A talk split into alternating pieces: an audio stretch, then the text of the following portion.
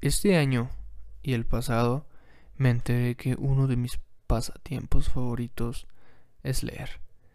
No saben y no se imaginan cuánto disfruto leer. Pues bueno, esto de esto va el episodio. Pues bueno, eh, la lectura es muy complicado y más en este país, ¿no? El, el hecho de, de agarrar un libro, hojearlo, abrirlo, adentrarse en él, terminarlo, que es lo más, lo más importante, es muy complicado en, en México. Por, por distintos motivos, ¿no? Probablemente por el motivo más importante que no fomentan la lectura. Se les hace muy aburrido, ¿no? Leer. Inclusive a mí, que soy un lector pues nuevo en esto, o sea, llevo como año y medio o dos años, a lo mucho. Honestamente se me hacía aburrido leer. Agarrar un libro de 350 páginas se me hacía uh, un martirio. Era muy complicado eh, leer un libro. Me acuerdo que era uno de mis sueños, ¿no? Como acabar un libro, pues un poquito largo, ¿no? De 300, 400 páginas era como mi sueño porque había leído en la secundaria como un libro, no sé si lo, lo conocen, Las batallas en el desierto de José Emilio Pacheco y la verdad es un libro muy muy cortito. La verdad no recuerdo de cuántas páginas, pero ni llega probablemente a las 80, creo. Así que pues sí, era uno de mis sueños y algo que veía muy lejano completar como un libro. Pues ¿qué creen? En menos de dos años he acabado como 15. He acabado como 15, tal vez 16 libros. Igual no tan, no tan largos, pero sí libros de 200, 250. El más largo que he leído ha sido el de... Ay, no sé. Ready Player One, probablemente. Eh, por cierto, es mi novela favorita. Em, fueron como unas 400 páginas, así que así que wow. Cumplí uno de unas una de mis metas que era terminar y concluir un libro de esa duración y es lo que yo te digo. Lee un poco, lee un poco, honestamente te va a gustar y encuentra tu, tu género, porque hay libros a libros hay novelas, hay de cultura general, hay de conocimiento específico, hay de, no sé, de que podría ser también como de historia. O sea, hay muchas, hay mucho contenido para leer. Yo honestamente, si me lo preguntan cuál es el, el tipo de libro que más me gusta, las novelas. Y este año lo pude comprobar honestamente leí ciertos libros como de historia, como de, eh, pues sí, que usan esos tecnicismos como de economía, honestamente, y de psicología también, y no me gustaron, casi no me gustaron, y como que medio le entendí. Los que más disfruté fueron las novelas, y honestamente quedé fascinado. Eh, me acuerdo mucho de una anécdota que veo, que iba, que me acuerdo, perdón, eh, yo iba a ir por un libro a comprarme. Eh, y me acuerdo que fui yo a un lugar que se suponía que vendían libros y ya habían quitado el sitio. Y dije, wow, ¿ahora, ¿ahora qué hago? Y pasé casi por donde, por donde yo vivo buscando una librería. Me encontré con la cruda y triste realidad que no había que era muy complicado encontrar una librería. Tuve que ir a una de las grandes, ya saben cuál, ¿no? A una de las de renombre, de marca gigante, que están en los centros comerciales, en las plazas comerciales, porque lamentablemente aquí no había eh, librerías locales, no había un puesto de libros donde pudieras encontrar libros más económicos no, tuve que ir a una de esas empresas a comprarme el libro, lamentablemente, porque encontré con la. con la. Des, ¿Cómo se puede decir? Con la. mala suerte, con la cruda realidad. ¿Qué es esto, no? ¿Qué es esto? Que lo que vivimos en nuestro país. que la lectura está muy abajo. Y en este episodio te recomiendo que leas. Te recomiendo que leas un libro, sea cual sea. Te lo recomiendo. Espero y que sea una... Si no lees, quiero que leas un libro antes de que acabe el año. Uno, cortito, como te digo. No, no hay libros largos, no hay libros este cortos, solo existen libros. No sé si me explico, es muy raro lo que dije, pero lee cualquier libro. Lee cualquier libro. Me acuerdo yo el año pasado que leí, me acuerdo, los cuentos de Oscar Wilde, que es una cosita muy, muy pequeña que te lo lees en dos días. Pero oye, leíste algo, ¿no? Al menos leíste. Inclusive no sé si se dan cuenta y ustedes escúchenlo, si están en la escuela y los ponen a leer en voz alta, va a haber gente que lea muy bien y te vas a dar, te vas a dar cuenta, perdón, que esa persona lee.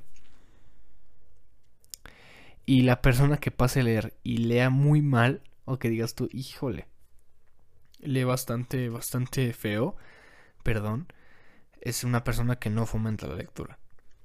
Así es como te, te digo cómo, cómo reconocer a una persona lectora, creo yo, desde mi punto de vista.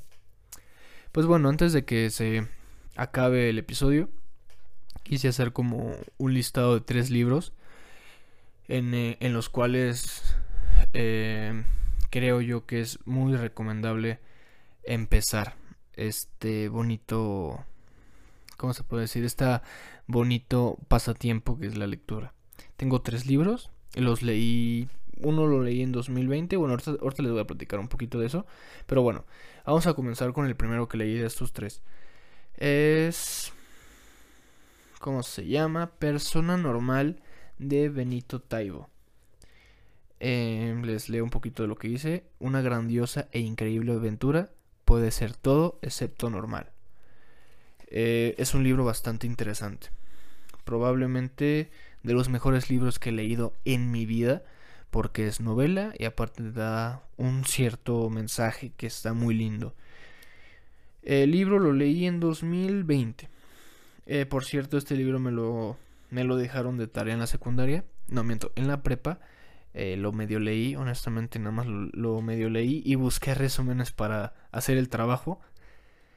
Pero no nunca lo leí como bien, me explico. Es un libro bastante interesante.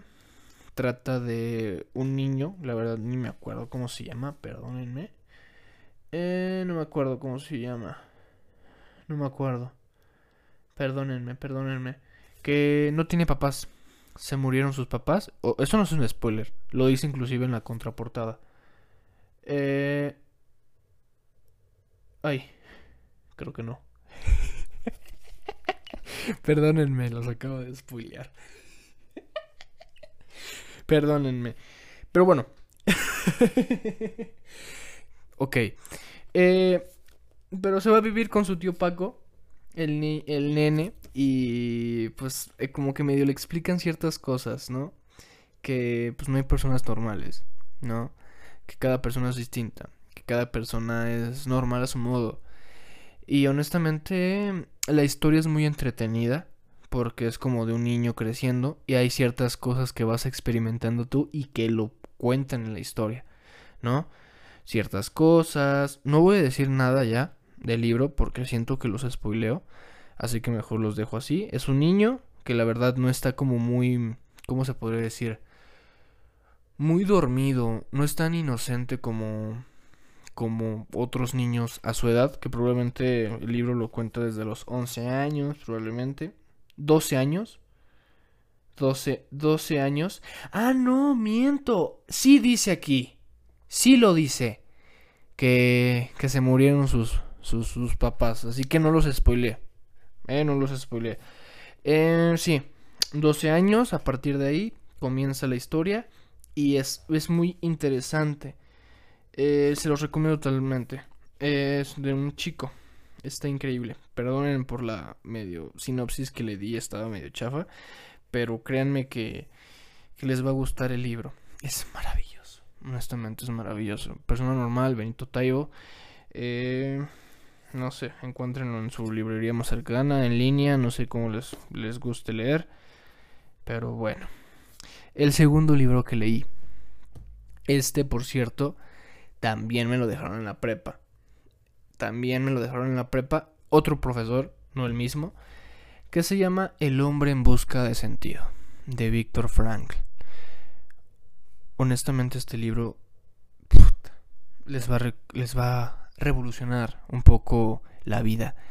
Eh, trata de un psiquiatra, un psiquiatra, psicólogo, eh, que no es lo mismo, ojo, no es lo mismo, pero más específico es un, psiquiatra judío que experimenta, pues ya saben, el, el, error, el error, el horror de, de ese genocidio feo, horrible que pasó en los años 40.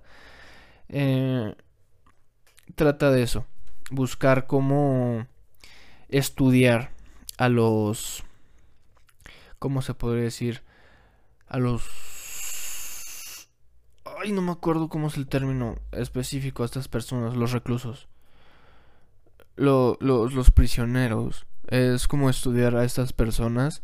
Y honestamente, el libro, el, el título del libro lo, lo describe muy bien. Buscar el sentido de la vida y buscar el sentido de por qué están en ese en ese lugar en esos campos de concentración es muy es muy difícil es muy complicado eh, buscarle el sentido a la vida eh, el libro está dividido como en dos partes la primera parte es como toda esa experiencia que vivió él en los campos de concentración cómo lo vive, es, eh, lo, escribe desde ahí, de hecho, y escribe como ciertas cosas, buscarle el sentido, todo esto, ¿no?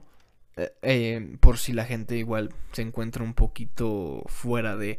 De hecho, ahorita que me acuerdo, y fíjense que se me estaba olvidando, hablé de este libro en el final de temporada, de la primera, de este maravilloso programa. Y la segunda parte habla de la logoterapia. Eh, que es como la una rama de la psicología que estudia el sentido de la vida. Eh, probablemente es un libro muy profundo en ciertas, en ciertas partes. Igual no lo voy a explicar del todo para igual no spoilearlos.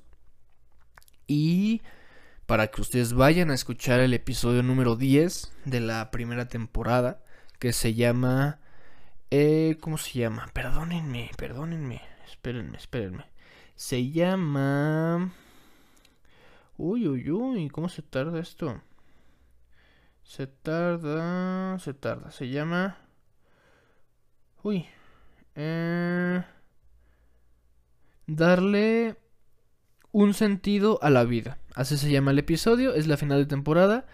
Eh, salió ya hace bastante tiempo, ya hace un año salió ese episodio. Hablo de este libro. Víctor Frank, El hombre en busca de sentido. Así se llama el libro, es una maldita locura lo que viví con este libro, de mis libros favoritos igual. Probablemente estos tres libros que les voy a platicar son de mis libros favoritos, así que se van a llevar probablemente la mejor recomendación de la semana. Punto final. Y el último libro ya para que se acabe este maravilloso episodio que me está encantando. No sé si a ustedes les está encantando el, el episodio. No sé, espero que estén llegando hasta el final de este episodio. Eh, colorín colorado, este cuento aún no ha acabado. De Odín Dupeirón. es el último libro que leí. Ese libro, leí. ese libro lo leí este año. Estos dos los leí en 2021. ¿Qué puedo decir de ese libro? Es una locura. Eh, la premisa va un poco de esto. Es un cuento. Está narrado a base de un cuento. Está escrito, está redactado como si fuera un cuento. Eh, el cuento empieza con una princesa que está en un castillo, vigilada por un dragón. La princesa no puede salir del castillo hasta que llegue una señal. Fin.